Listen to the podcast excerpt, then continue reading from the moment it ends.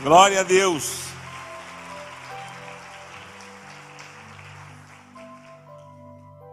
Quem está feliz da glória a Deus? Quem é feliz, grite aleluia. Há uma diferença em estar e ser. Podemos estar, mas muito mais lindo e mais profundo é ser. Na pandemia precisamos provar que somos felizes, independente de circunstâncias. Somos felizes porque temos um Salvador. Porque meu nome, o seu nome está escrito no livro da vida. E porque Jesus vem nos buscar. Quem crê nisso, gente? Aleluia. Diga para a pessoa do tu vai com Jesus? Nós vai, em nome de Jesus. Nós vai, como diz o outro. Ele vem nos buscar. Amém? É uma alegria estar aqui, aqui é muito. Ele está falando que é, estudar com a gente talvez se tornar é, um momento de alegria, de bênção, mas estar aqui é um momento de alegria, de bênção. Porque o lugar é igual a outro, porém, pessoas fazem a diferença do lugar. O apóstolo Reinaldo sabe o que é uma vida de um apóstolo, ele é apóstolo. A gente roda por aí, mas eu vou lhe falar, aqui tem um, um céu aberto. E aqui é um lugar de conexão. Quem está ligado aí?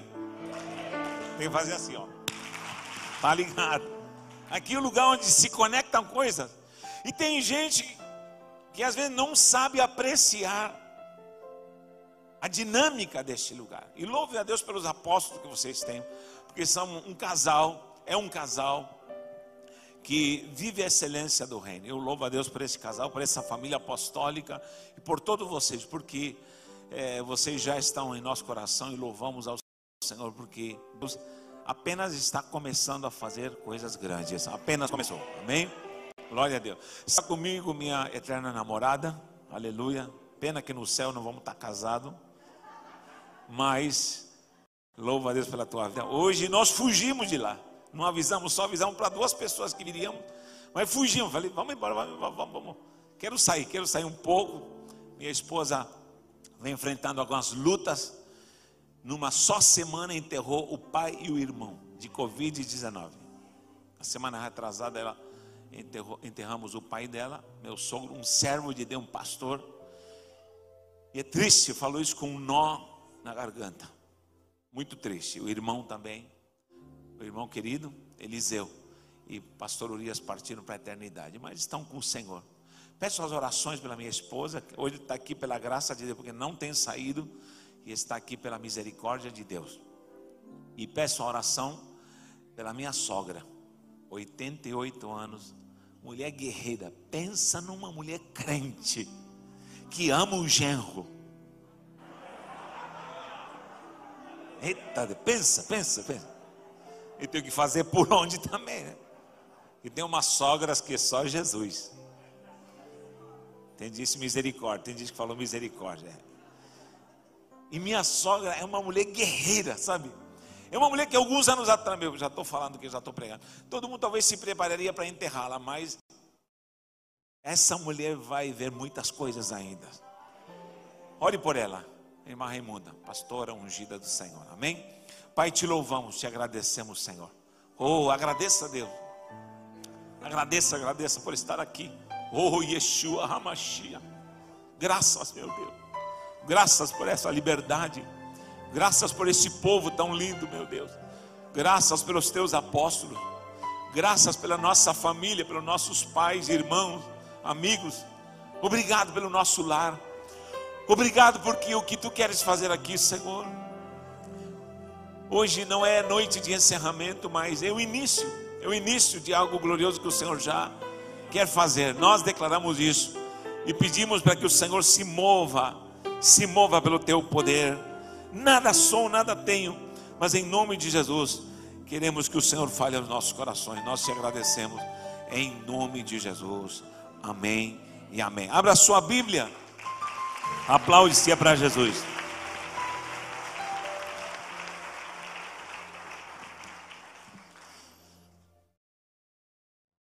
Isaías, vou ler somente a parte B do versículo 11 do capítulo 21. Isaías 21, 11, a parte B.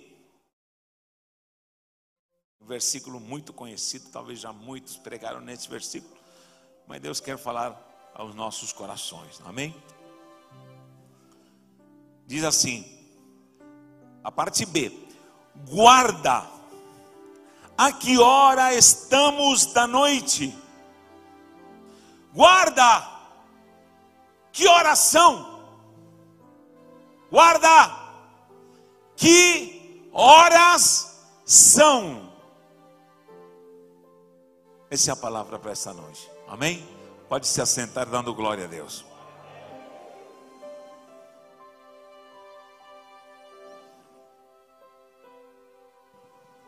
Aleluia. Amados de Deus, estamos em tempos cruciais. Estamos em tempos onde a igreja tem que se conscientizar mais do que nunca. Escute bem o que eu vou lhe falar.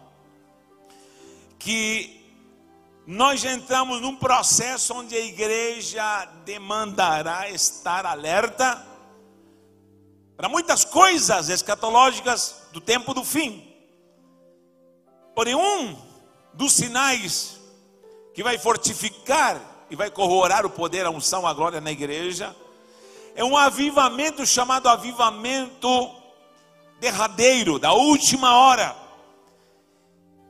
E eu vou lhe falar de todos os avivamentos, começando em Pentecoste, começando através dos séculos, esse, esse avivamento que veio passando através dos tempos, desde ali em Jerusalém, vai se espalhando pela Europa, vai avançando e tomando homens avivalistas, homens que reformaram a igreja perante uma igreja apóstata que se desviou da presença do Senhor. E vem surgindo avivalistas tanto no país de Gales, na Inglaterra, França.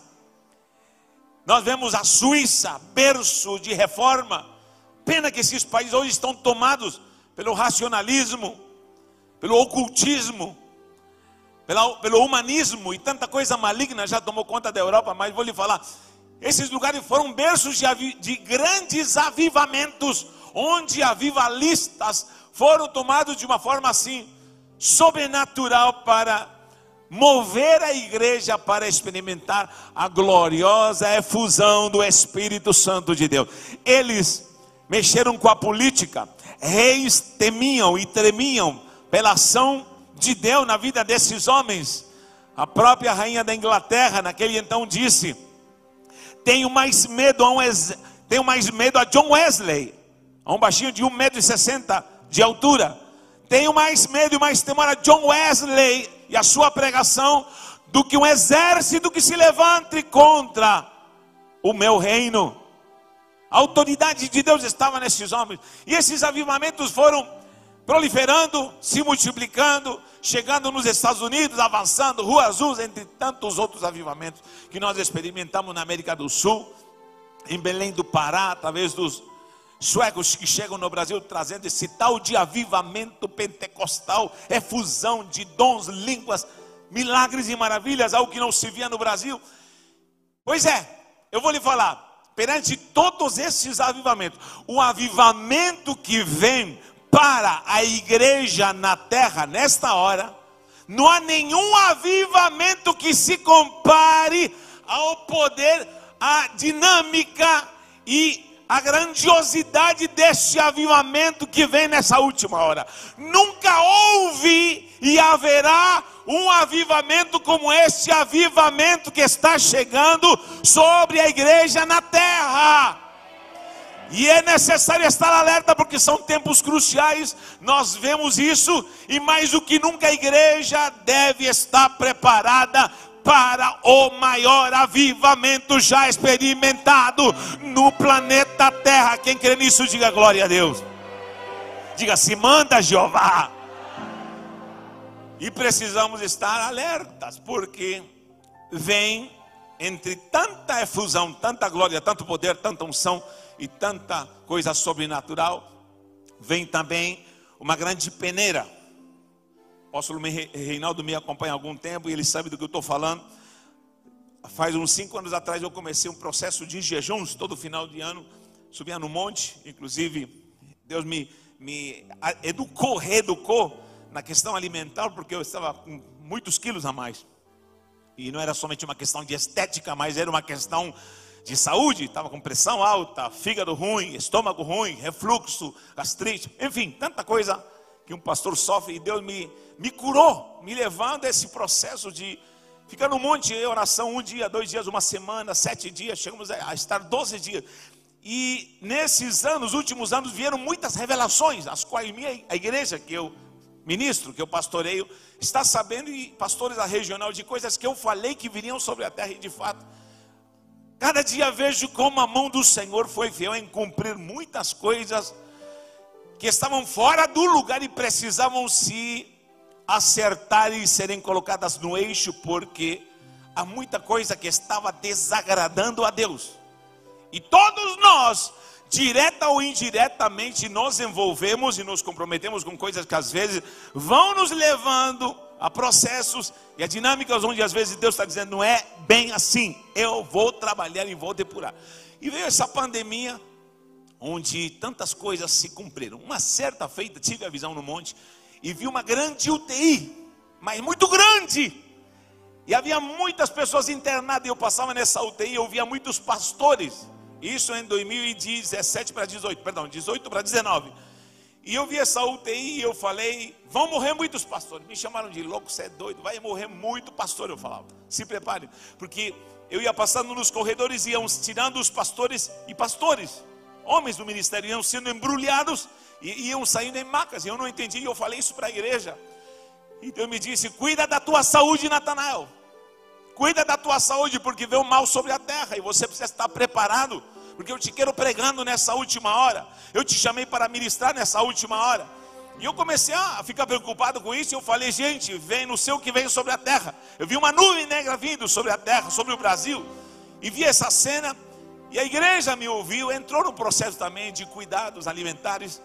E de fato, eu vou lhe falar, quando eu peguei Covid, uma das coisas que o médico me disse, olha, Natanael, do jeito que você pegou e avançou a doença em você, porque fiquei internado, se há uma coisa que te salvou, é a prova que você tem uma nutrição, alimentação muito boa.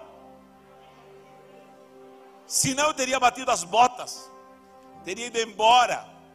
Mas graças a Deus, quis voltar, porque eu não pensei em deixar essa viuvinha aqui chorando. E graças ao Senhor, o Senhor me deu força, voltei porque estava indo embora, vi a morte de muito perto.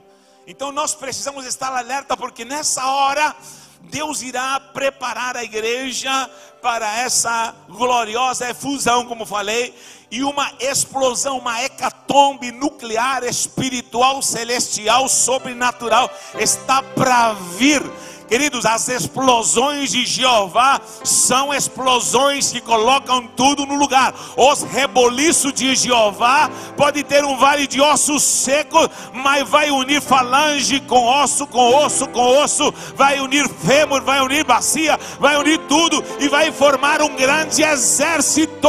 As explosões e os reboliços de Jeová começam a operar na terra e eles começam a colocar as coisas no seu devido lugar e o que vem agora é uma explosão que vai armar a igreja, que vai munir a igreja e que vai levantar um exército santo. Quem faz parte desse exército? Então se prepare. Se prepare porque vem coisa grande. Nessa passagem nós lemos. E Deus me deu três pontos em relação a, esse, a essa declaração profética de Isaías, onde literalmente, como era o costume de ficar em guarda nas torres, no muro de Jerusalém, e não havia relógio, eles vigiavam nas vigílias da noite. A primeira vigília das 18 horas, quando se esconde o sol, até as 9 horas da, da noite, até as 21 horas. A segunda vigília das 21 até meia-noite. Terceira vigília, meia-noite, às 3 horas da manhã. Quarta vigília, são quatro vigílias das três horas às seis horas da manhã, quando amanhece, quatro vigílias. Lembra quando Jesus chegou na quarta vigília no meio da tempestade? Chegou entre três horas da manhã e seis horas da manhã. Meu Deus, sofreram a noite inteira, mas o socorro chegou logo na última vigília. E quando alguém estava perdido à noite e não sabia horário, tinha que olhar para os guardas do muro. E os guardas do muro tinham a incumbência de olhar e acompanhar as estrelas. E pelas estrelas eles sabiam que altura da noite estava. Se você quer saber as horas, naquele então, ou se você queria saber as horas, era necessário perguntar para um guarda, um guarda do muro, ele precisa saber que horas são. Um guarda do muro precisa saber em que altura do campeonato nós estamos. Um guarda do muro não está boiando. Um guarda do muro, ele está atento. Um guarda do muro está olhando para o céu. Um guarda do muro sabe que oração. E alguém pergunta: guarda, me diga que oração, que oração da noite. E o guarda tinha que responder: Ei, estamos iniciando a segunda vigília. Estamos terminando a última, a última vigília, a quarta vigília. Estamos iniciando a segunda vigília. Enfim, quatro períodos. E o longo da noite, porque seis horas escurecia tudo e só amanhecia de manhã, precisava no meio das trevas haver alguém intermediando. E nessa hora, precisava de homens que estavam no muro, ou seja, olhando as fronteiras, os limites, para alertar o povo, porque os guardas ficavam, quando se levantava o inimigo, eles tocavam e gritavam, tocavam trombetas, chofares para anunciar, enfim, era um zelo, era um despertar. E eu vou lhe falar uma coisa: nesta hora Deus está levantando guardas do muro. Deus está levantando homens santos e ungidos de Deus. Homens que vão saber a que horas nós estamos. E surge a pergunta: a que hora nós estamos da noite? Que horas são? Eu tenho certeza que alguém já perguntou nessa pandemia: meu Deus, quando o Senhor vem nos buscar? Parece que o negócio está perto, às vezes parece que está longe, às vezes parece que a pandemia está passando e de repente o Dória se levanta, perdão, se levanta com tudo, misericórdia. Aí você diz: O que, que é isso, meu pai? Tem misericórdia. O que está acontecendo? Você diz que parece um jogo, um jogo político, um jogo emocional. Que nada, é Deus trabalhando no meio do seu povo está dizendo: Eu estou criando isso, sabe para quê? Para levantar uma igreja que está vigiando, uma igreja que de fato é igreja, uma igreja que sabe as estações, uma igreja que está vigilante, uma igreja que está acordada, uma igreja que está desperta e está na dimensão do Espírito. Cadê essa igreja? Dá glórias ao nome do Senhor.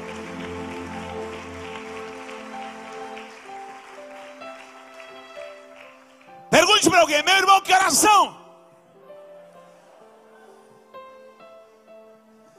Eita, Jeová. Sei lá, que oração? Ao mundo olhado para mim e falando: Que oração, crente? Qual é a próxima que vem? O que vai acontecer em 2021? Está tudo incerto está tudo inseguro, está tudo cambaleando, parecemos bêbados em cima de um navio, mas há esperança, porque há uma igreja que diz: ora vem, ora vem, ora vem, ora vem, ora vem, ora vem, ora vem, ora vem, Senhor Jesus. A noiva diz: ora vem, Senhor Jesus. Quem crê nisso, meu Deus?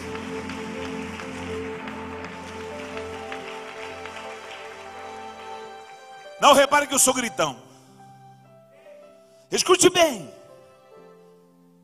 Quando nós vemos a dimensão de horas, o Senhor me deu três perguntas. Romanos 13, 11 diz: A pergunta é: que horas são? Primeira, pergunta, pergunta, primeira resposta em relação a essa pergunta de Isaías 21, tem Romanos 13, 1. É hora de despertarmos do sono. Diga para alguém: é hora de acordar. Tem gente acordada aqui. Tem gente acordada aqui, meu Deus do céu. Eu sei que tem. É hora de despertarmos do sono. Segundo ponto, João 4, 23, 24. Jesus falando para a samaritana. Chegou a hora, que hora é essa? É a hora dos verdadeiros adoradores. Terceira hora, 1 João, capítulo 2, versículo 18, parte A. Filhinhos, que oração? É já a última hora. Diga para alguém, última hora. Mas abra bem os olhos, igual eu assim. Última chamada. Tindam. Atenção, senhores crentes, última chamada. Quem está com as malas prontas, quem já está com a passagem em mão, quem já lavou as suas vestes no sangue do Cordeiro, quem está pronto para dizer: Eis-me aqui, Senhor, eis-me aqui, Senhor. É a última, é a última, é a última hora. Aplaude-se para Jesus. Oh, Yeshua Hamashia. Adore, adore, adore, adore. Adore, adore, adore. Faz o Espírito Santo trabalhar. Faz o Espírito Santo trabalhar. Peça, peça, peça. Ele está aqui. Ele quer te tratar. Ele quer me tratar.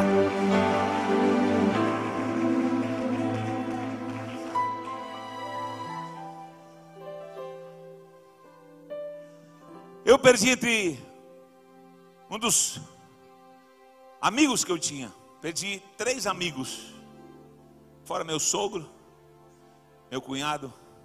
Três amigos, dois deles eram pastores. Um deles, Marcos Luiz, um grande profeta de Deus. Um dos primeiros que partiu. E antes de morrer, a esposa nos contava que ele teve um sonho. E acordou na cama e se sentou de noite e glorificou a Deus e disse: tive um sonho. Um grande homem de Deus, um grande evangelista, se sentou e disse: Tive um sonho. Sonhei com um grande coral. Pensa num grande coral. Mas pensa um coral como nunca você viu, cantando uma música que entrava na alma. Só que eu não sabia nem a letra. Só que a música era uma música sobrenatural que entrava no âmago. E eu escutava esse coral e eu sentia a glória de Deus em mim.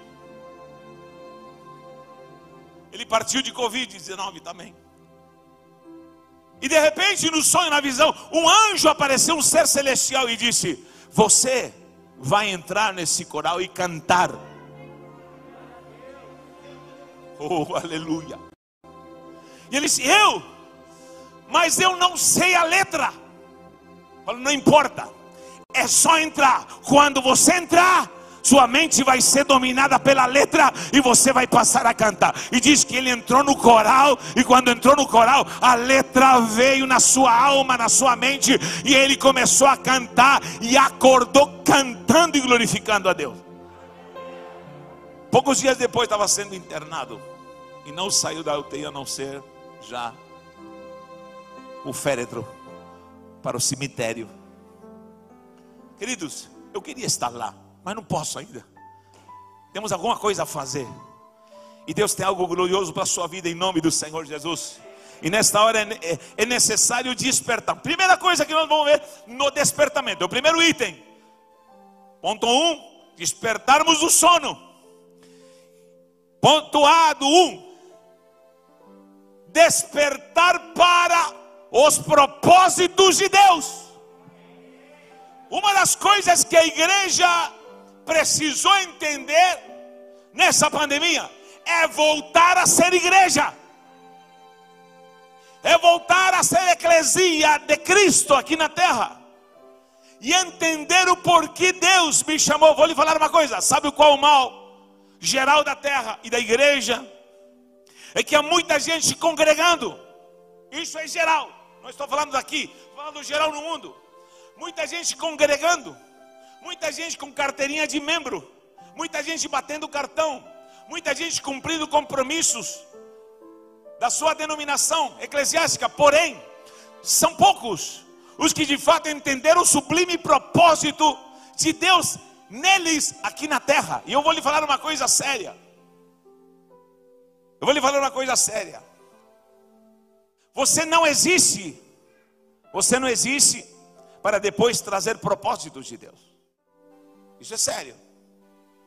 Você não está nesta terra e Deus, por você existir, não tem propósitos para você.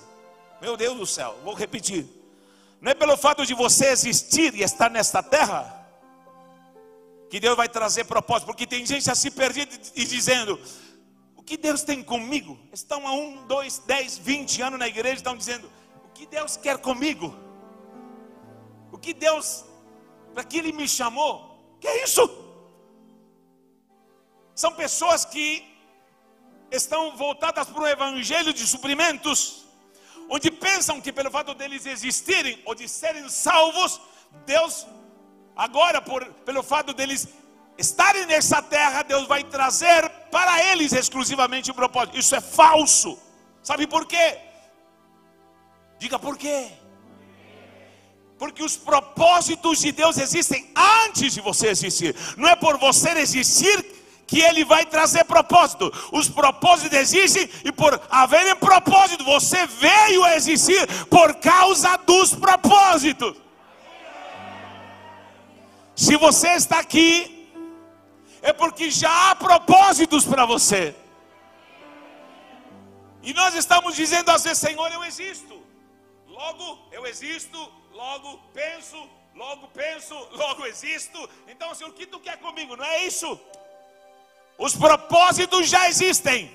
E pelo fato de Deus ter propósitos insondáveis, propósitos gloriosos, propósitos santos, e esses propósitos estarem na dispensação gloriosa desse Deus Todo-Poderoso, Ele formou você, Ele criou você, Ele trouxe você na terra, porque Deus tem propósitos e tinha propósitos, Ele trouxe você aqui nesta terra. Ou seja, a igreja precisa acordar e entender porque veio aqui nessa terra. Há propósitos de Deus que me trouxeram nessa terra. Alguém está aqui hoje?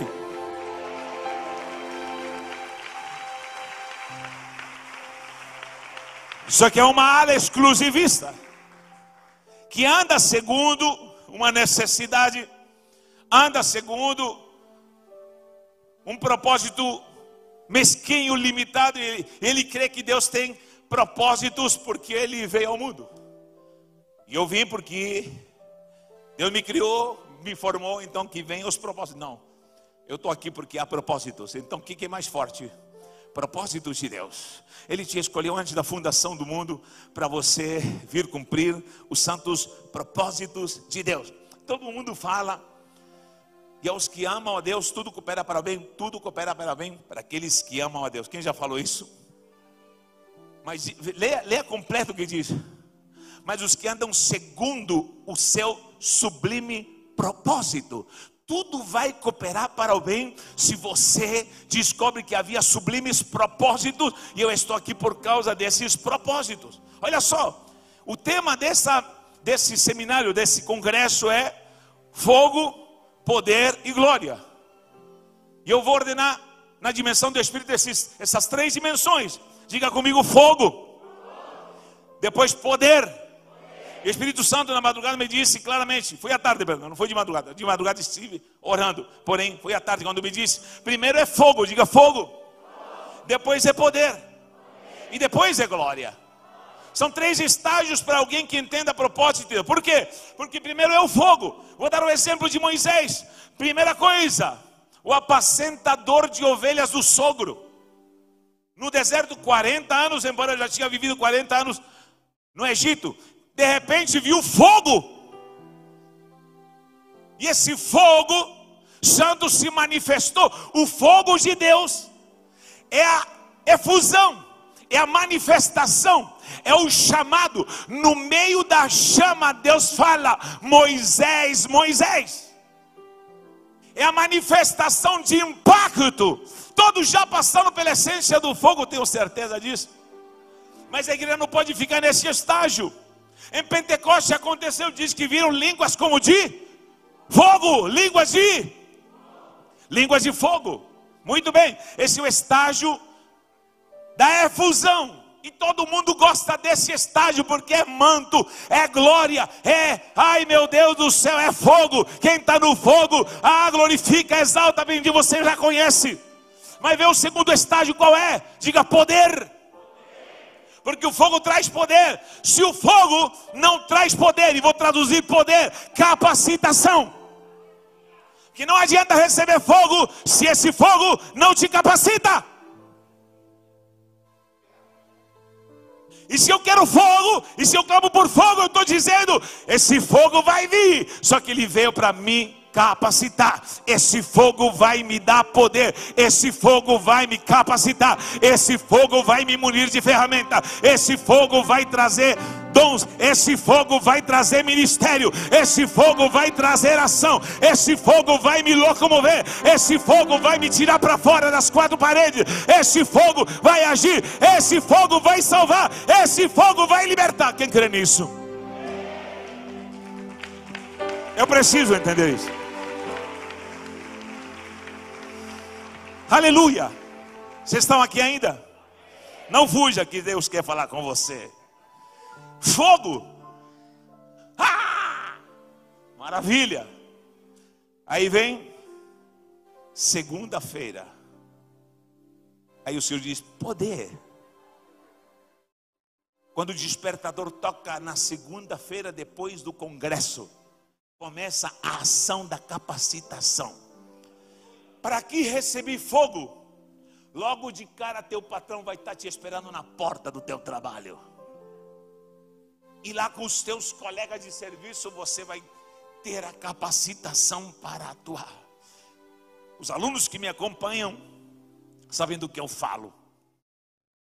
Deixa eu ver quem está inscrito no canal Universidade do Reino. Pouca gente. Diga comigo, Universidade do Reino. Canal ungido me inscrever, dar like, me inscrever, dar like. Se dá de like, Jeová te pega. E se não se inscrever, você está em pecado. Então se inscreva, pare de pecar. Deixando a brincadeira à parte, mas preste atenção. Eu explico que o sacerdote tinha uma vestimenta e diz, a palavra do Senhor, leia lá na Torá, que a vestimenta tinha um sininho e uma romã. Sininho e romã.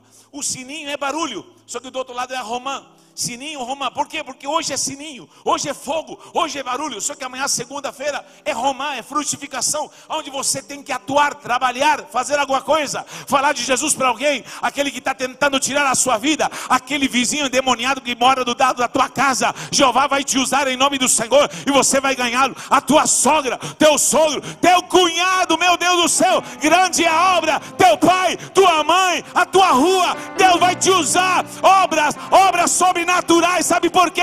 Hoje é fogo, mas amanhã é poder, poder, poder de Deus.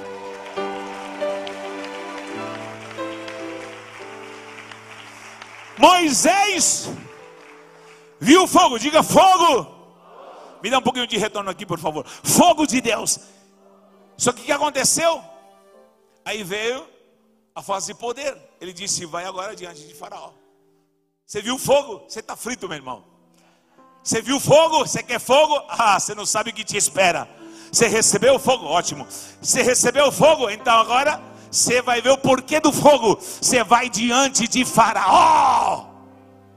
Que que que que, que eu? Não, não, não, não, não, não. Tá de brincadeira.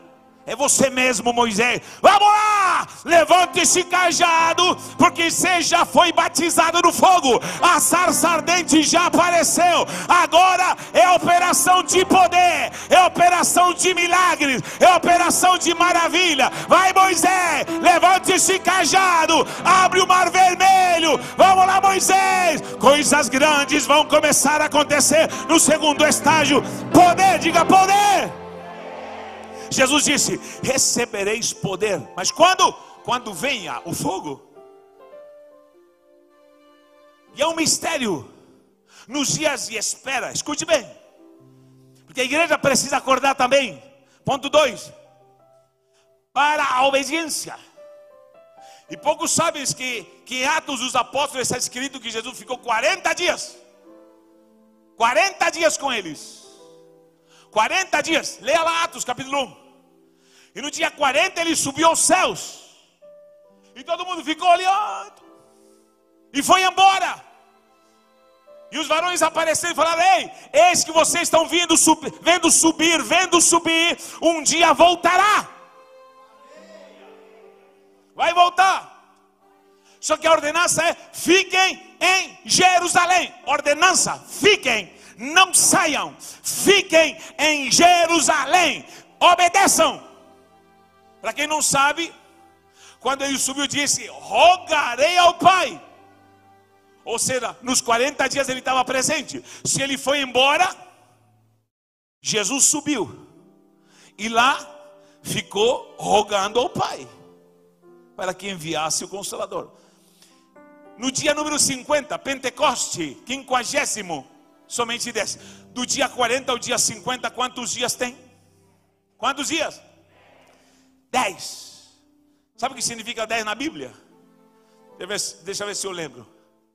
Errat, Errat, Arba, Estaim, Shalosh, Ramesh, Shesh, Sheva, Shimone, Tesha, Esser. Diga comigo, Esser. Eu contei de 1 a 10. Esser. Diga comigo, Esser. Para nós, Esser é 10. Traduz 10, acabou 10. O que, que é 10? 10 é 10, acabou. 5 mais 5 é 10. 8 mais 2 é 10, 10. Só que Esser na Bíblia é muito mais profundo.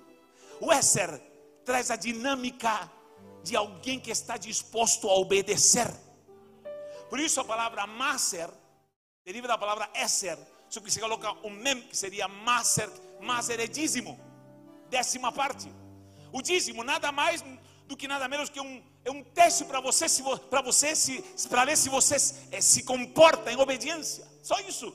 Não pense que Deus quer o teu dinheiro, não. Ele é um teste para ver se você é obediente. Só isso.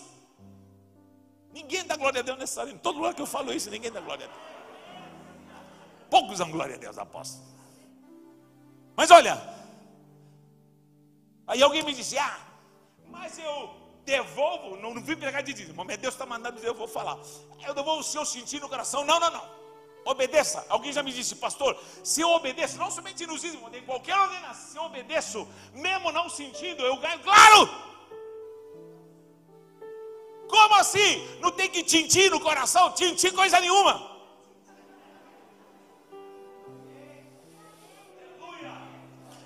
Eu vim pela estrada, diminua a velocidade, 100 por hora.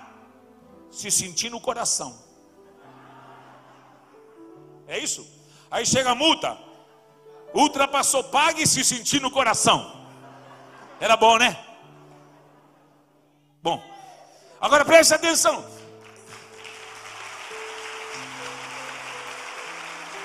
é para Jesus. Agora preste atenção, escute bem. Quando Esser, que é 10, é obediência, passam 10 dias, 10 mandamentos. Por que 10 mandamentos? De toda a Torá seleciona 10 mandamentos. É outro mistério. Justamente 10 mandamentos, por quê? não terás o teu Deus, não tomarás o nome do Senhor em vão, e começa, não matará, não adulterará, 10, 10, 10 está dizendo, eu separo 10, porque essa é, é a dinâmica para processar a tua cabecinha, para aprender a obedecer, igreja desobediente não vive avivamento,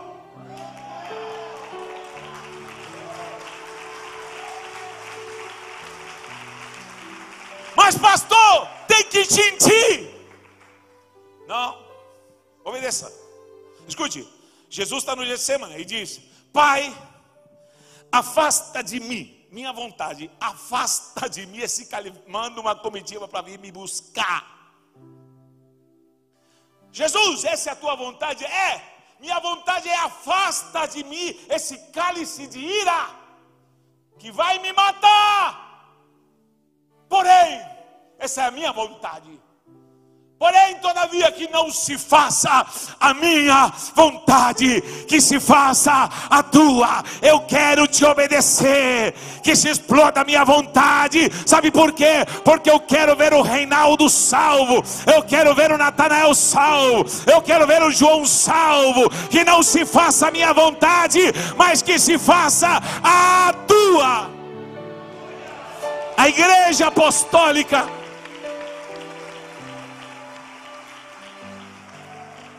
aguentou do dia 40 ao dia 50. E disse: vão lá e fiquem lá, obedeçam. Acordados. Eu queria estar lá, meu irmão. Se eu fosse um Pedro da vida, e eu garanto que o Pedro fez isso, ele trouxe o colchão para dentro da igreja. O quê? De repente eu vou numa passeada no shopping e o fogo desce, está louco, eu vou ficar aqui de plantão. Eu seria assim também. O quê? Talvez o Tomé falava: será que vai vir? Será que vai descer? Quero nem saber, meu, já estou aqui dentro. Eu vou ficar aqui, nem que eu fique em jejum, eu vou ficar em oração, eu vou ficar em unanimidade. Nesses dez dias confinados, nós vamos ficar orando, nós vamos pedir perdão um ao outro, nós vamos nos acertar. Essa pandemia veio para depurar o que havia na sua casa. Hoje minha esposa visitou uma amiga que ainda está para se converter, lavada e redimida. E ela disse: a pandemia fez com que eu me separasse do meu marido. Não foi a pandemia, não. Foi a aproximação que faltava, que trouxe a evidência que vocês já estavam separados, talvez. Escute, nessa pandemia fui obrigado a ficar com a minha família. Só que, eita, momentos lindos que passamos com a minha família estive mais perto da minha esposa, estive mais perto dos meus filhos, estive mais perto da minha mãe, do meu pai. Aproveita, não sei o que veio. Março, abril, maio, parou tudo. Parei de dar aula, parou as agendas, parou o negócio de andar em cobertura, pararam os congressos, parou tudo, para tudo. Reciclagem, é hora de se sujeitar, é hora de obedecer. Fiquem em Jerusalém, porque dessa unidade unidade vai surgir uma realidade, dessa unidade vai surgir a glória de um poder santo que vai munir você de unção e de poder que recebe da glória.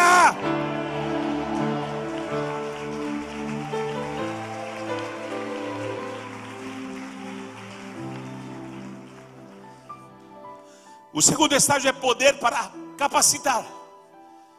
Só que muita gente foi capacitada e pecou.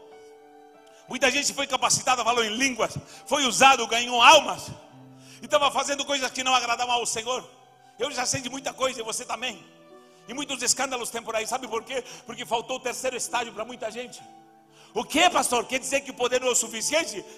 É maravilhoso, é necessário, é fundamental.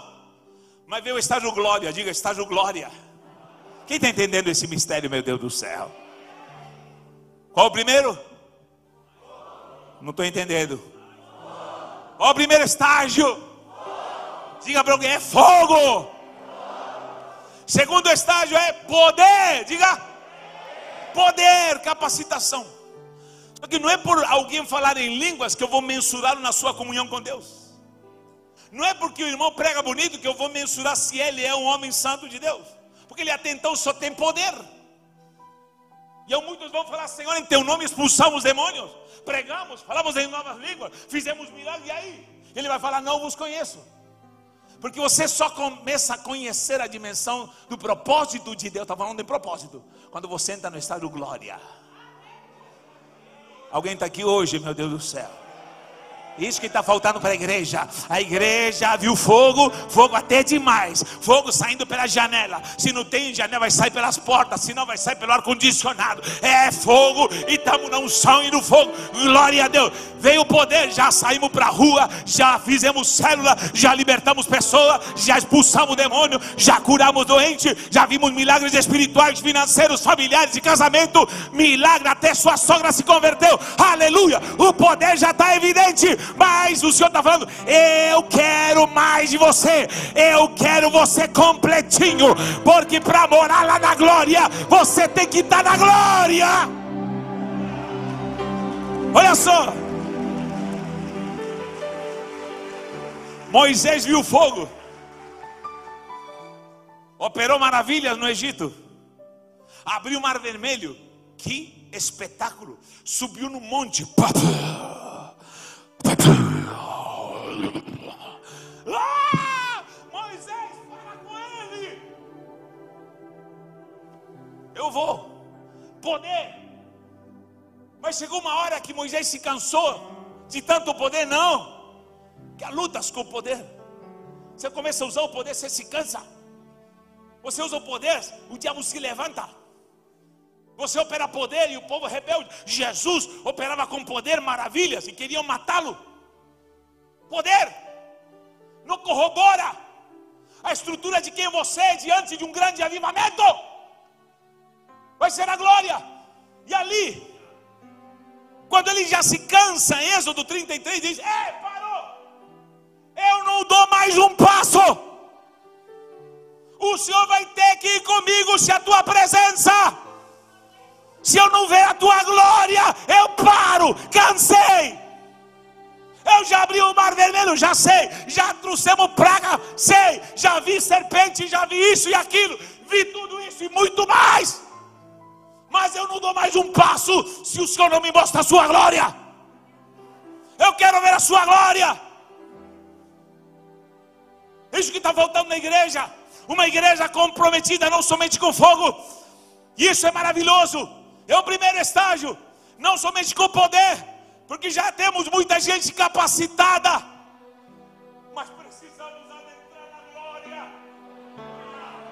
Precisamos ser sugados por Deus para a glória. E nós estamos dizendo: derrama a tua glória. E Deus me disse: Eu não vou derramar glória. A glória eu trago para dentro de mim, porque a minha glória não dou para ninguém. Já falei isso aqui várias vezes. Eu vou começar a sugar as pessoas para dentro de mim. Vai chegar uma hora que tem crente que vai olhar para você, meu irmão, e não vai saber se está olhando para Deus ou está olhando para o João, se está olhando para Maria ou está olhando para Deus. Sabe por quê? Porque a glória de Deus vai te tomar. A glória de Deus vai te tomar. A glória de Deus vai te tomar. A glória de Deus vai te tomar. Quem crê nisso da glória? Aleluia. Qual, qual o problema da igreja que parou no estágio poder? Não, do fogo. Que ela se supre só do fogo. E o fogo é glorioso? Claro que é, não, me mal interprete. E eu amo fogo porque eu sou penteca até o tutano. Nasci no meio do fogo.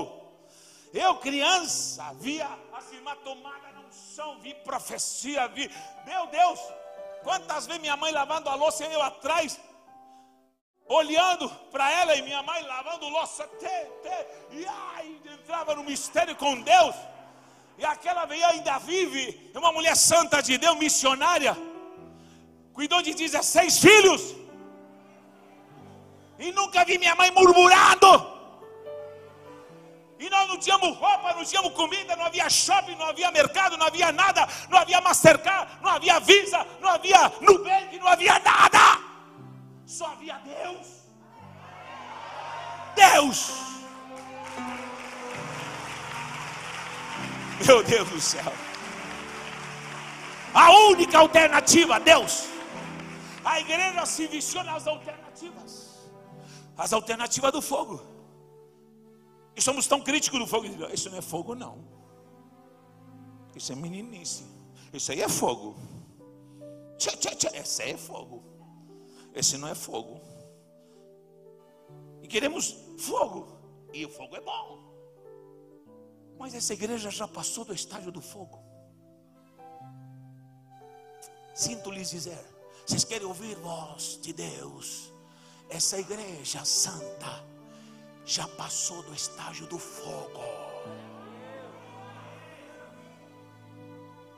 Aí veio a unção com poder.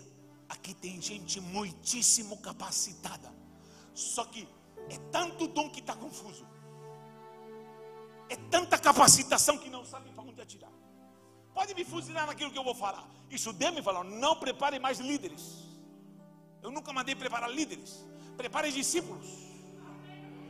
Por quê? Sabe por quê? Vou explicar por quê. Porque o líder que se estrutura, pensa que já chegou no ápice. E o discípulo ele sempre quer aprender, sempre quer crescer, ele sempre sabe que há algo a mais. E a formação e de fazer discípulos é um processo até que ele reconheça que ele é interminável até a vinda de Cristo.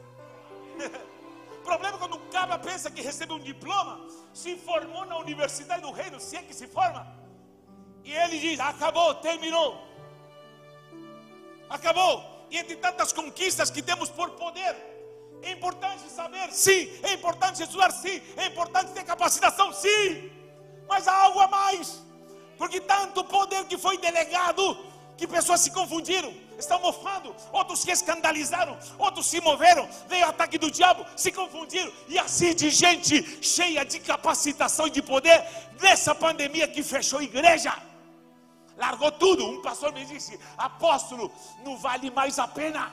Falei: Fale por você. Não vale mais a pena. Disse: Fale por você, porque não vivo mais eu.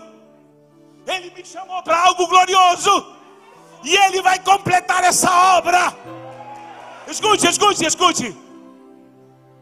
O estágio glória. Eu chamo do estágio da ressurreição. Por quê? Porque eu ensino isso. Quem me acompanha sabe do que eu estou falando. Que o Cristo da cruz é o Cristo salvífico. É o Cristo que abre os braços para te salvar. Esse é o primeiro estágio. Onde vê o fogo para te purificar. Onde vê a capacitação. Só que o Jesus ressurreto. E você vai encontrar várias passagens na Bíblia Hadashah, que o Novo Testamento, onde é falado, pregamos a Cristo crucificado. Só que na Bíblia é falado Cristo ressuscitado. A igreja precisa pregar Cristo ressuscitado. A igreja também precisa pregar o Cristo crucificado. O Cristo crucificado é quando a igreja ganha vidas, mas o Cristo ressuscitado é o Cristo, a mensagem do Evangelho do Cristo ressuscitado é para a igreja que precisa ressuscitar. Diz que nós fomos ao sepulcro, morremos com Cristo, e diz em Romanos e Efésios que ressuscitamos juntamente com Cristo. Em Colossenses diz claramente que fomos transportados para as regiões celestiais. E Efésios capítulo 2 diz assim: e estamos assentados na glória, nas regiões celestiais. É o estágio da glória, é o estágio da igreja que se posiciona em glória aqui nessa terra ainda. Como assim a igreja foi glorificada? Não, a igreja já vive o estágio de glória. Eu gosto de uma passagem em Filipenses 4,19, presta atenção que diz assim: E Ele vos suprirá, segundo a sua riqueza, todas as vossas necessidades. Isso que a igreja está dizendo, supre minhas necessidades.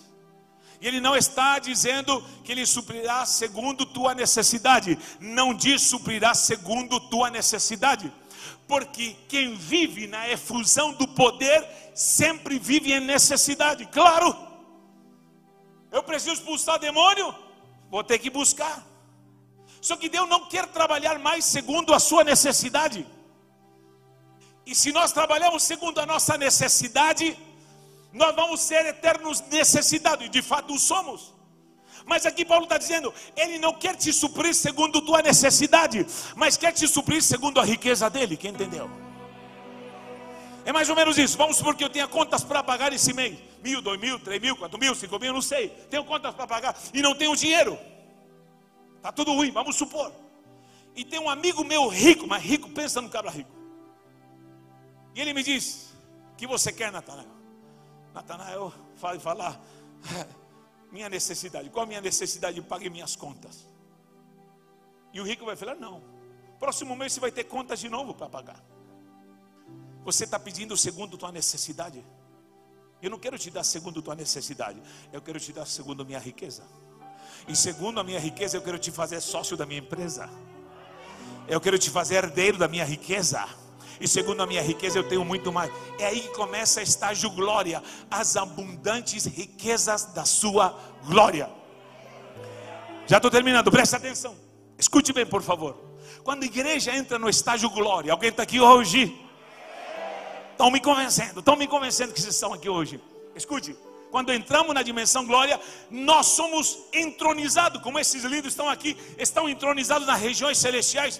para governarmos em glória com Cristo. Mas como eu estou aqui em Cotia, na Avenida Eldorado 183. Eita glória. Agora presta atenção. Mas espiritualmente em glória você está entronizado com Cristo nas regiões celestiais. Para quê? Para trazer as abundantes riquezas da sua glória. Deus me mostrou num rio, um rio que emana do trono da gratuidade. E nesse rio está a matéria-prima. Escute bem, está a matéria-prima de tudo aquilo que você precisa aqui na terra, seja espiritual, material, o que for. E o que nós precisamos de homens que tragam a essência da glória aqui na terra. Quem está entendendo? Não é, não é somente poder para me subir, porque eu posso vir para um culto para me encher de poder e de repente, ah, pronto, vou derramar uma lágrima, falei língua estranha, deu uma ropiada, uma, uma, uma rodopiada, pronto, e pronto, vou para casa. Não é isso. É a dimensão de uma glória, onde eu reconheço minha identidade em glória. E nessa identidade em glória eu começo a trazer a matéria-prima. Escute bem, a palavra bará, diga comigo bará. A primeira frase ali no Bereshit, que seria Gênesis, Bereshit bará Elohim, et hashamahin, veet, beet, ou veet, haaret. No princípio criou Deus os céus e a terra. Bará, diga bará. É a palavra para o verbo criar. Só que é engraçado, o verbo criar para Deus criando é usado bará. Só que, quando é usado por uma pessoa, Natanael está criando em hebraico, não se usa o verbo bará, se usa o verbo litzor. Porque os judeus diz que quando o homem cria, quando Natanael cria, quando o Reinaldo cria, ele cria de coisas que já existem. Ah, inventei alguma coisa. Você inventou, criou, mas criou de coisas que já existem. A palavra baraço é usada para Deus.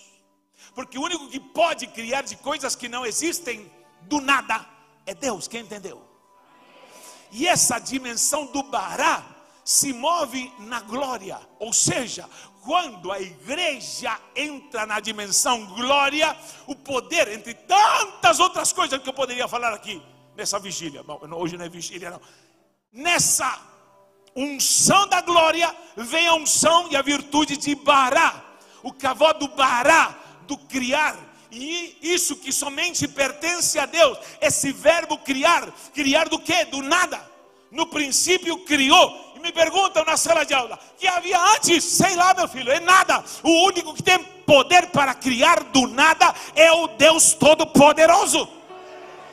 Tem gente que está se ligando aqui. E quando você está na dimensão do trono da glória, se assenta com Cristo, você recebe o poder não de Litzor, de criar coisas que já são criadas. Você começa a receber, meu Deus do céu, o poder de criar do Bará. E Deus está dizendo: Eu tenho o poder de criar do nada, e vou trazer à existência as coisas que não existem. Do nada vai começar Deus a operar. Escute bem, escute bem, escute. Alguém que já disse, como na minha família, tem o que no armário? Nada. Tem o que na geladeira? Nada. Amor, vê o saldo na conta. Agora é celular. Tchum. Sangue de Cristo tem poder, Pai nosso que está no céu, santificado seja nome. Ave Maria, não, não, Ave Maria não. Misericórdia e está lá esperando enquanto está carregando o saldo. O que tem lá? Nada. Nada. Há muitas pessoas que na Bíblia falaram, falaram, e muitas vezes você falou nada. Homens, tem homens aqui, diga amém. Vou perguntar de novo: tem homem aqui? Senão vou ficar preocupado. Nada. Quando você pergunta, homem, para sua esposa: que você tem? E ela diz: nada.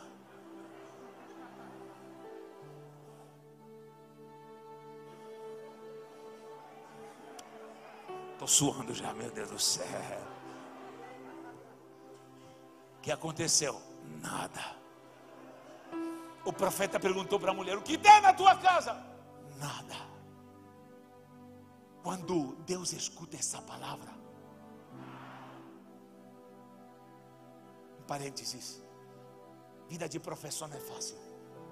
Mas o pior professor, a pior profissão de professor é aquele professor de natação. Ele ensina, ensina e aluno nada.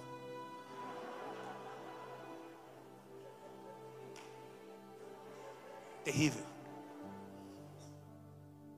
Professor de natação sofre, ensina, ensina e nada. Só que escute, quando alguém aqui na terra diz,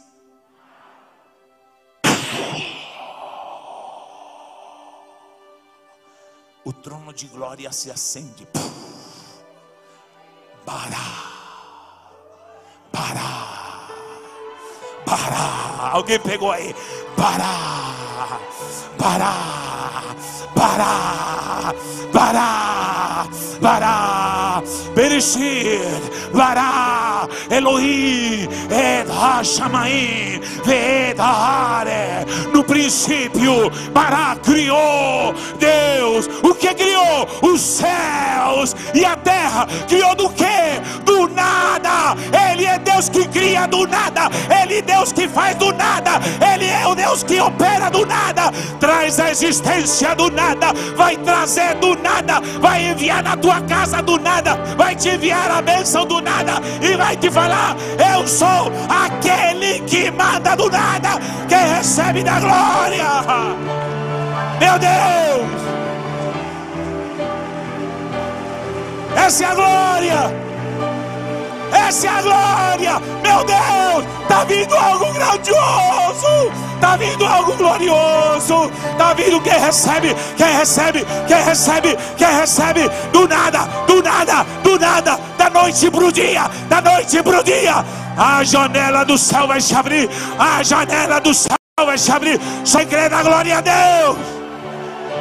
Aleluia.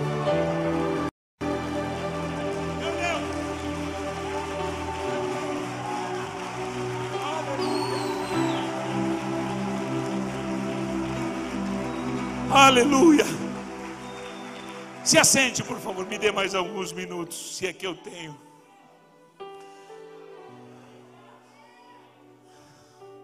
Quantas vezes eu vi minha mãe falando nada? Meu pai falando, amor, são muitas crianças lá em casa. O que tem para almoço? Nada. Ele falou, então pronto, ele vai operar. O velho tinha fé, tem fé até hoje. Tem nada. Na pandemia, diga, pandemia. É onde aconteceram milagres financeiros na igreja, na Baixada Santista, tudo fechou. Meu irmão, tudo fechou, aquelas bagunças, aqueles bares, aquelas boates, aquelas bagunças, tudo. A gente passou com a minha esposa, demos uma volta quantas vezes na pandemia, dando volta, tudo, tudo quietinho, tudo lindinho, sábado de noite, tudo. Falei, eita, baixada linda. Carnaval. Você tem que vigiar para sair na feira, porque veio o tal da ala das baianas. Não sei se alguém já foi da Baixada Santista.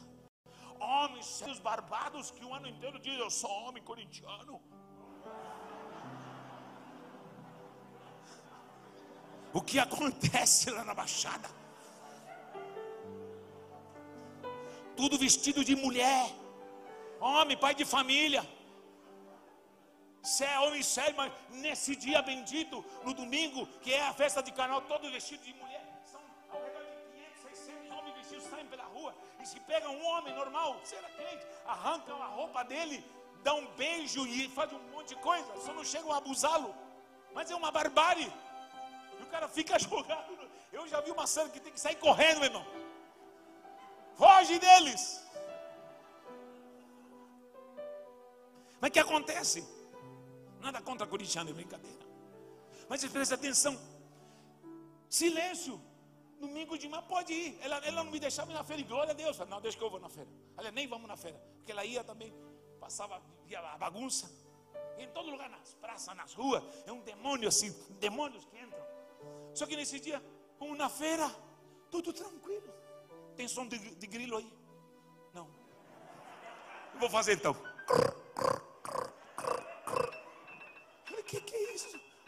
Vazio. Tudo vazio. Aí o grilo. Vocês são terríveis. É por isso que eu gosto de vir aqui. Olha só, vazio. Ninguém na rua. O que aconteceu? Na pandemia todo mundo paralisou. Tudo ficou parado, estagnado, comércio. Só que no meio da pandemia chegou o dono do salão onde nós nos reunimos, ao redor de uns 400 metros quadrados, mas numa sala e alguns cômodos.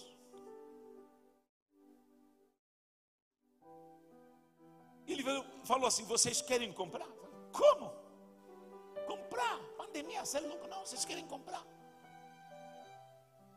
E eu perguntei para o tesoureiro: Tesoureiro, temos alguma coisa em caixa?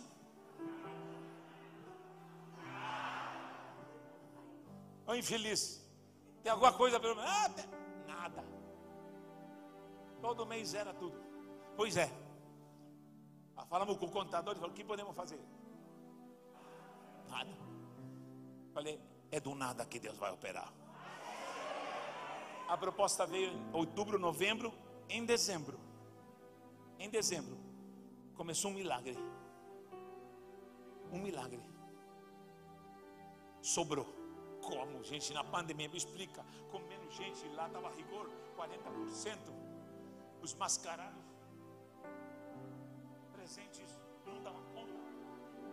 Só que o que aconteceu? Nesse mês contabilizamos quase 60 mil na poupança.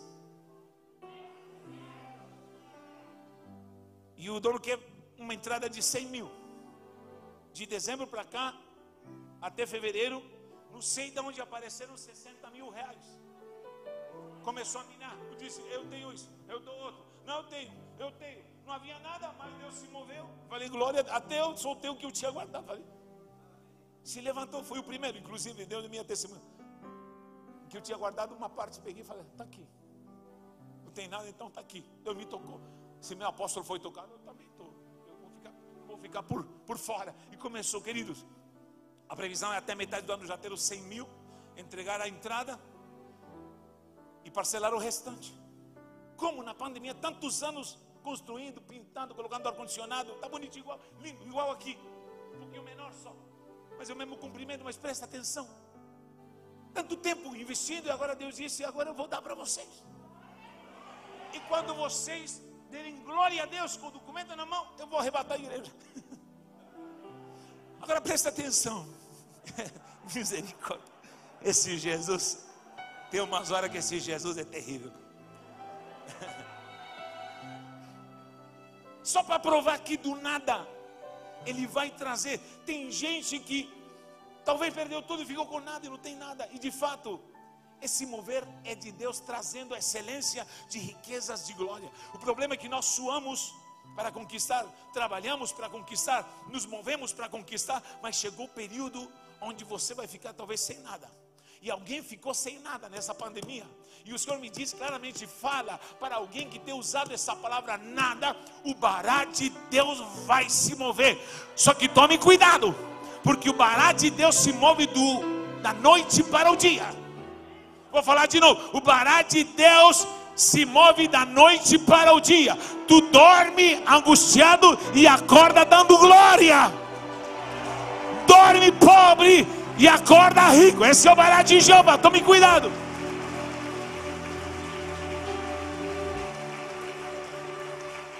Essa riqueza é a glória. Quando começamos a viver a excelência desse avivamento. Segundo ponto, os dois pontos últimos são rápidos. João 4,23 diz: segunda hora é a hora dos verdadeiros. E o Senhor me disse: os verdadeiros, quem são? Os fiéis, diga, os fiéis. Porque essa pandemia, se serviu para alguma coisa, serviu para peneirar quem é da igreja. Porque quem é, é. Na pandemia, quem não é, não é. E Jesus vem buscar uma igreja que vai ser depurada, porque só fica quem é o fiel, o fiel. Escute bem. Nessa pandemia é a hora dos verdadeiros. Vocês já sabem que se existe o verdadeiro, é porque existe o falso, existe o pirata, existe o paralelo. Pergunte para a pessoa do lado: Tu é verdadeiro? Diga se tu é original ou pirata. Porque o pirata é igualzinho, mas a, a questão é o selo de garantia. O original, ele tem durabilidade fidelidade. Escute bem, o fiel o fiel é aquele que perseverar até o fim. Vai vir pandemia, vai vir anticristo, vai vir perseguição, vai vir isso e vai vir o outro e vai vir aquilo. A igreja vai estar firme, a igreja vai estar fiel nesse avivamento. Nós vamos abrir a boca e os quatro cantos da terra vão ser tomados. Vai acontecer muito rápido. Deus vai tomar a unção da glória. A minha glória vai encher a terra. Escute, não diz que o fogo vai encher a terra, não diz que o poder vai encher encher a terra, mas diz que a minha glória, a minha glória vai encher toda a terra, como as águas cobrem o mar. Sabe por quê? Porque a igreja vai entrar na dimensão de glória, e nessa glória nós vamos avançar para o norte, para o sul, para o leste, para o oeste. Deus vai te levantar com poder e glória, e a unção de Deus vai se mover. Quem recebe da glória a Deus, fique de pé. Vou ter nessa última parte. Os fiéis são aqueles que vão aguentar até o fim. Pastor, você é pré-mídia ou pós? Quero nem saber. Só sei que Jesus está voltando. Problema de que quem quiser brigar aqui em pré-mídia e pós-tribulacionismo, não quero nem saber. Se o anticristo, se anticristo vem, problema é dele. Se ele vai reinar, se ele vai colocar um chip, se vai colocar meia, problema é dele. Porque diz na minha Bíblia, e todos aqueles que foram marcados com o sinal da besta vão ser aqueles que foram lavados e redimidos e cujo nome está escrito no livro da vida. Querido, escute bem: se teu nome está escrito no livro da vida, você deve perseverar para que ninguém tome tua coroa. Ou seja, nesta hora, você mais do que nunca deve ser fiel. Fiel. E Deus vai se manifestar. João foi o último apóstolo. Último, todos morreram tragicamente, decapitados, queimados, triturados, crucificados. O único que sobreviveu, sobreviveu, ainda cuidou da mãe de Jesus. Mas ele é perseguido por Domiciano. Roma martiriza e persegue e manda para a ilha de Pátimos. E ali na ilha de Pátimos ele está preso. Ele poderia falar: Meu Deus, eu te servi, pastorei, fez a tua obra. Sou conhecido como apóstolo do amor. Olha a prisão que o Senhor me dá. Quando todas as portas se fecharam, quando tudo se fechou, o único fiel apóstolo que ficou foi ele. Sabe o que aconteceu? Lógico, havia outros apóstolos, falando dos doze. Escute bem, mas no capítulo 4 começa algo sobrenatural. Quando tudo se confinou, quando tudo se fechou no capítulo 4 diz: Eis que vi uma porta aberta no céu. Quando tudo se fechar, uma porta vai se abrir no céu. Uma porta vai se abrir no céu e vem um tempo onde portais sobrenaturais vão se abrir e a glória vai estar em comunhão conosco, e nós vamos pregar como nunca, vamos operar maravilhas como nunca, vamos ressuscitar mortos como nunca, vamos levantar paralíticos como nunca. Esse avivamento vai te pegar e a glória de Deus vai te tomar, vai entrar na tua casa, a glória vai entrar nas suas finanças, a glória vai vir e vai enriquecer a igreja, a igreja vai estar abastada, como Israel estava na terra de Gozem, o Egito estava sucumbindo, mas a igreja estava abençoada, a igreja estava abastada, e nessa última hora é a hora dos fiéis, dos verdadeiros. Diga, eu sou verdadeiro. Diz em Joel 2 sobre vossos filhos e filhas. O que significa isso, filhos e filhas? Significa que não haverá sexo, pode ser homem mulher, vai ser usado. Mas diz também sobre os velhos, eles vão sonhar velhos, e os mancebos vão ter visões. Velhos e mancebos significa não interessa a idade. Não interessa se homem ou mulher, e não interessa a idade, mas diz também sobre vossos servos e servas. Sabe o que significa isso? Não interessa a classe social, não interessa quem você é. Você pode ser descendente lá dos cangaceiros do norte, não interessa. Você pode ser descendente de Maria Bonita, não interessa. Você pode ser descendente de lampião, não interessa. O diabo fez atrocidade na tua parentela, nos teus ancestrais, você veio do meio da podridão, não interessa, eu vou te usar, eu vou te usar, eu vou te usar, eu vou, quem recebe, meu irmão, eu vou te usar, eu vou te usar, a minha glória vai te sugar. E para terminar, é já a última hora. Agora é o último minuto da última hora. Está escrito. E a igreja diz, a noiva do cordeiro diz, e o Espírito diz, e a noiva dizem: Vem, vem, vem, ora vem, vem Senhor Jesus, vem buscar a tua igreja. É o tempo final, é o tempo final. Eu quero orar pela sua vida, aleluia. Se tiver o louvor, pode cantar. Eu vou orar por você. Me ajude aí com o microfone, por favor.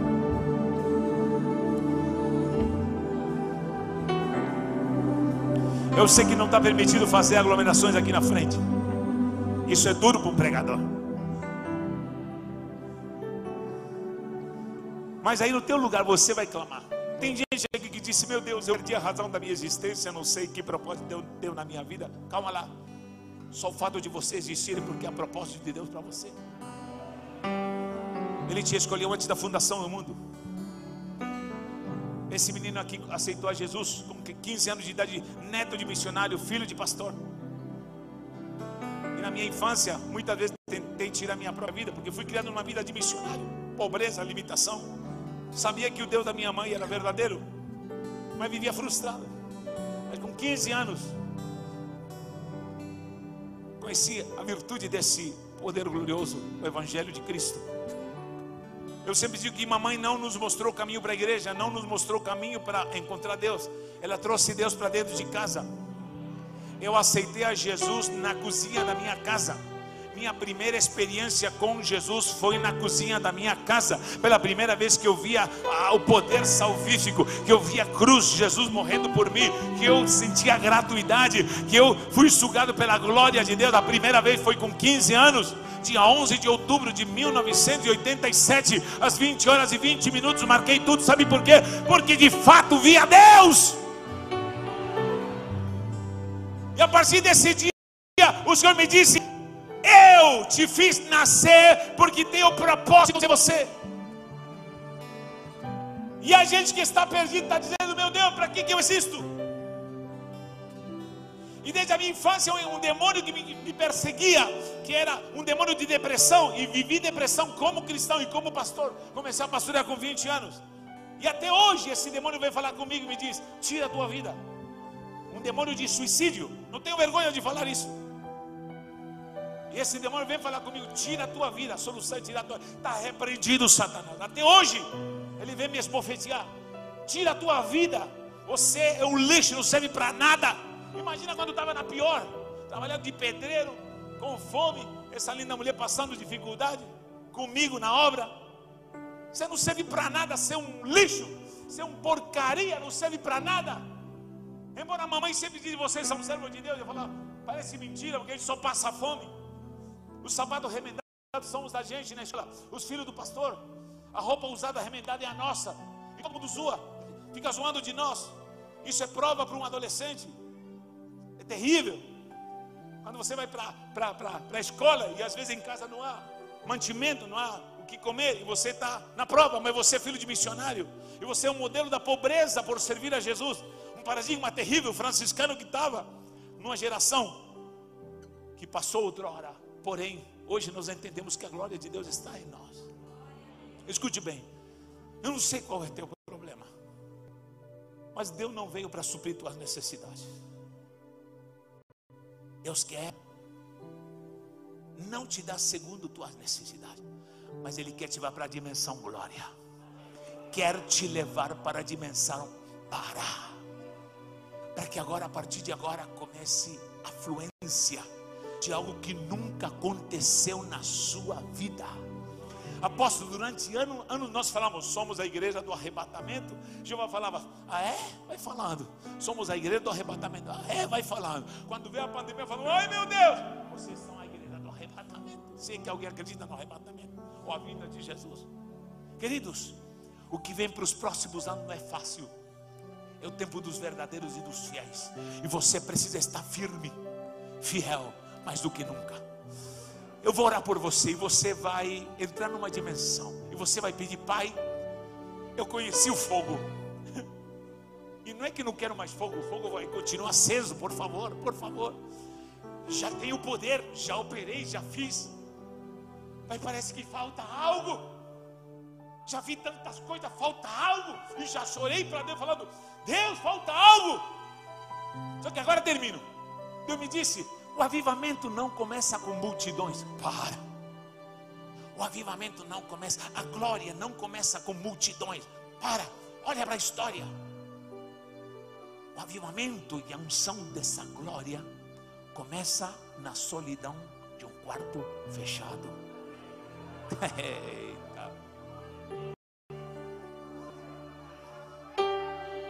Quem investir na dimensão glória, Jeová te diz: Quero ver quanto tempo você passa sozinho, trancado num quarto, falando comigo. Os grandes avivalistas começaram sozinhos. E Deus está dizendo: cadê esse homem? Cadê essa mulher que geme sozinho? Num quarto de guerra. Eu tinha escolhido antes da fundação do mundo. Cotia foi fundada dia 2 de abril de 1856. 50 anos depois, em 1906, foi chamada pela primeira vez Cotia. São Vicente é a primeira cidade fundada. 22 de janeiro de 1533, muito mais antiga. Mas os propósitos de Deus estão antes, não da fundação de Cotia, não da fundação do Brasil, antes da fundação do mundo. E ele te diz: Chegou a hora. Porque meu avivamento não começará no coletivo. A minha glória vai começar a tratar no quarto, sozinho, com pó na cara, cara no pó, com lágrimas chorando, e ali no solidão Deus vai dizer: esse tipo de ungido que eu estou buscando. Cadê o verdadeiro fiel? Comece a clamar, comece a clamar, comece a clamar, comece a clamar, comece a buscar, comece a buscar. Você vai falar, Senhor. Eu preciso entender esse mistério. Algo vai começar a se mover. Algo vai começar a se mover. Comece a clamar, comece a clamar, comece a clamar. Ninguém de boca fechada, por favor. Ninguém de boca fechada, por favor. Ninguém de boca fechada. Você já conhece o fogo. Você já conhece o poder. Essa é a ordem. Fogo, poder. Meu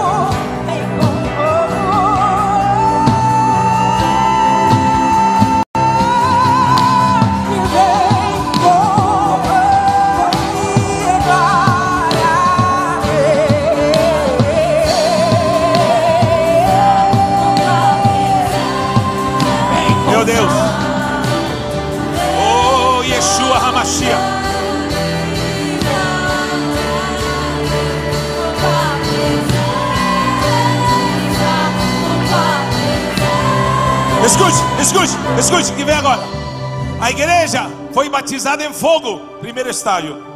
Segundo estágio, poder. Logo de cara, Pedro sai e prega. E três mil se convertem. Arrependimento e conversão. Sinal de que realmente o poder de Deus está operando. Sinal de um verdadeiro avivamento. E alguém pode me perguntar, me perguntar: e quando eles entraram no estágio de glória? Ah, quando eles morreram. Quando estiveram dispostos a ser crucificados e a morrer a morrer. Paulo diz: para mim, morrer é glória.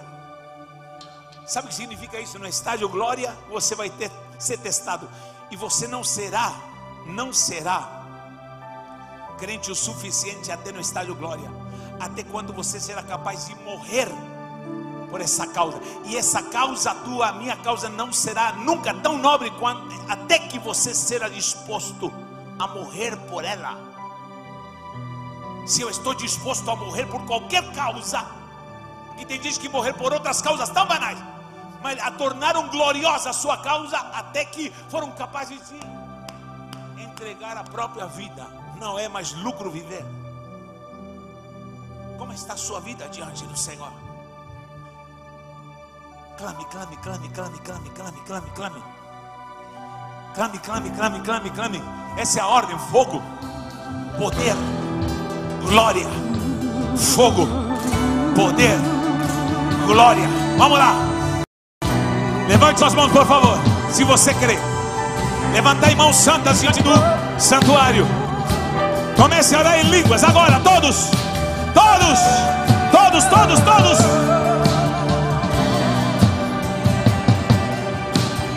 Vamos. Oh, Yeshua.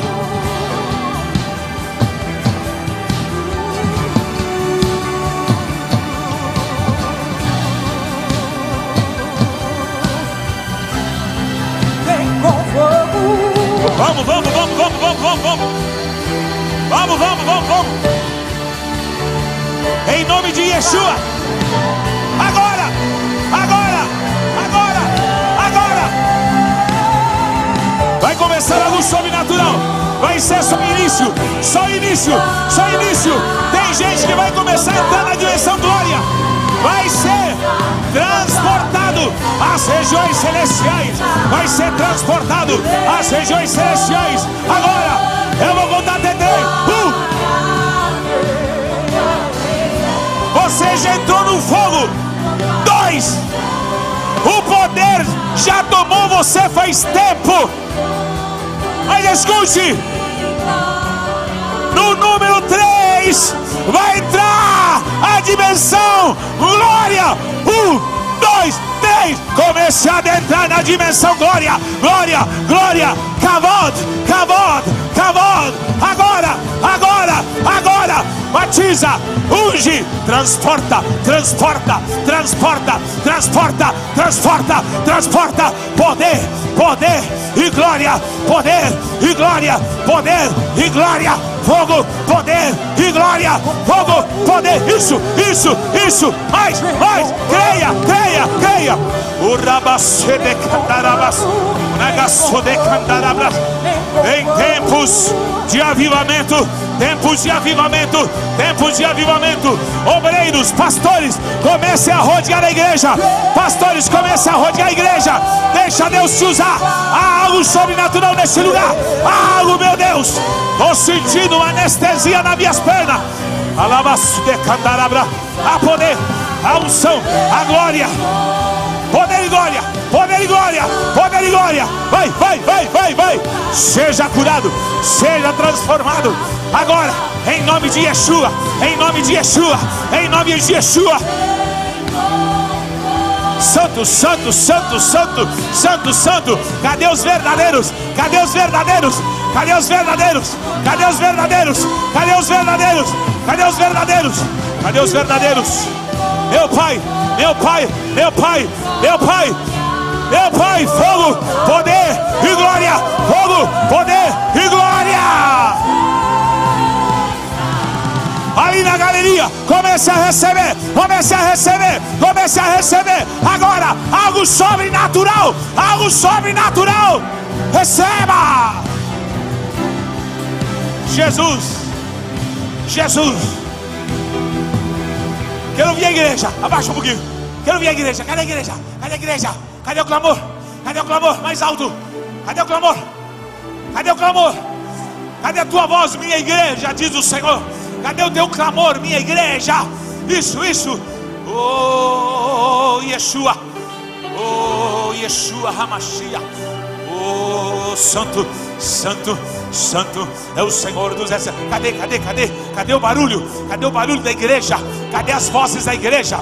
Como voz de muitas águas. Ora vem, ora vem, ora vem Jesus. Ora vem Senhor Jesus. Maranata, agora Deus está te tomando.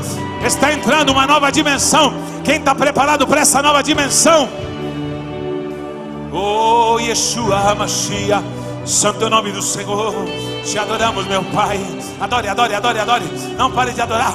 Não pare de adorar.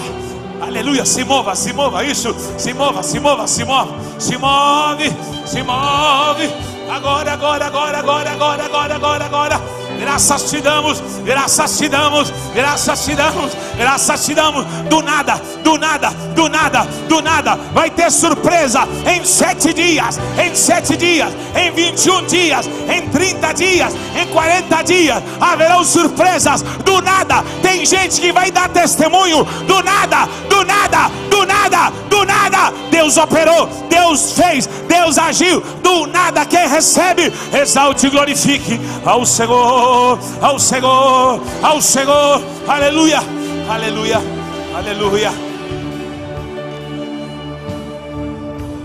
Diga, meu Deus, bem forte, meu Deus. Vocês vão estar preparados, meu Deus, eu sou a tua igreja.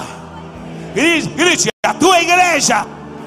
Diga, eu conheço o fogo. Grite, fogo. Diga, eu recebi poder. Grite, poder. Agora diga, eu preciso mergulhar na tua glória. Receba, receba.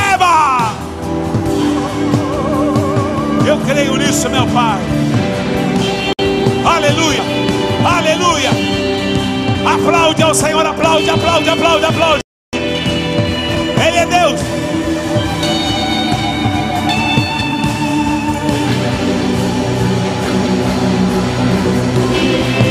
Oh.